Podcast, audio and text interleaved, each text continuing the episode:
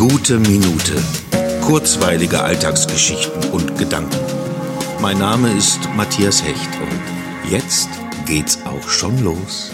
Ein Hut, ein Stock, ein Regenschirm.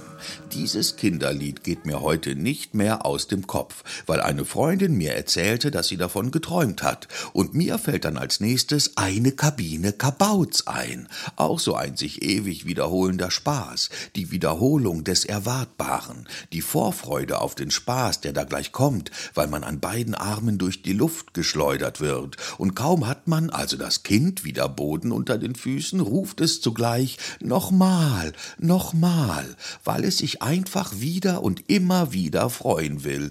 Diese ungeschminkte Aufforderung, Spaß haben zu wollen, gefällt mir so daran.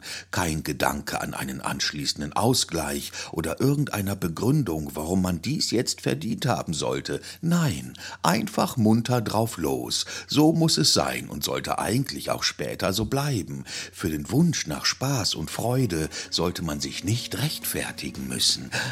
Eine Kabine Kabaus.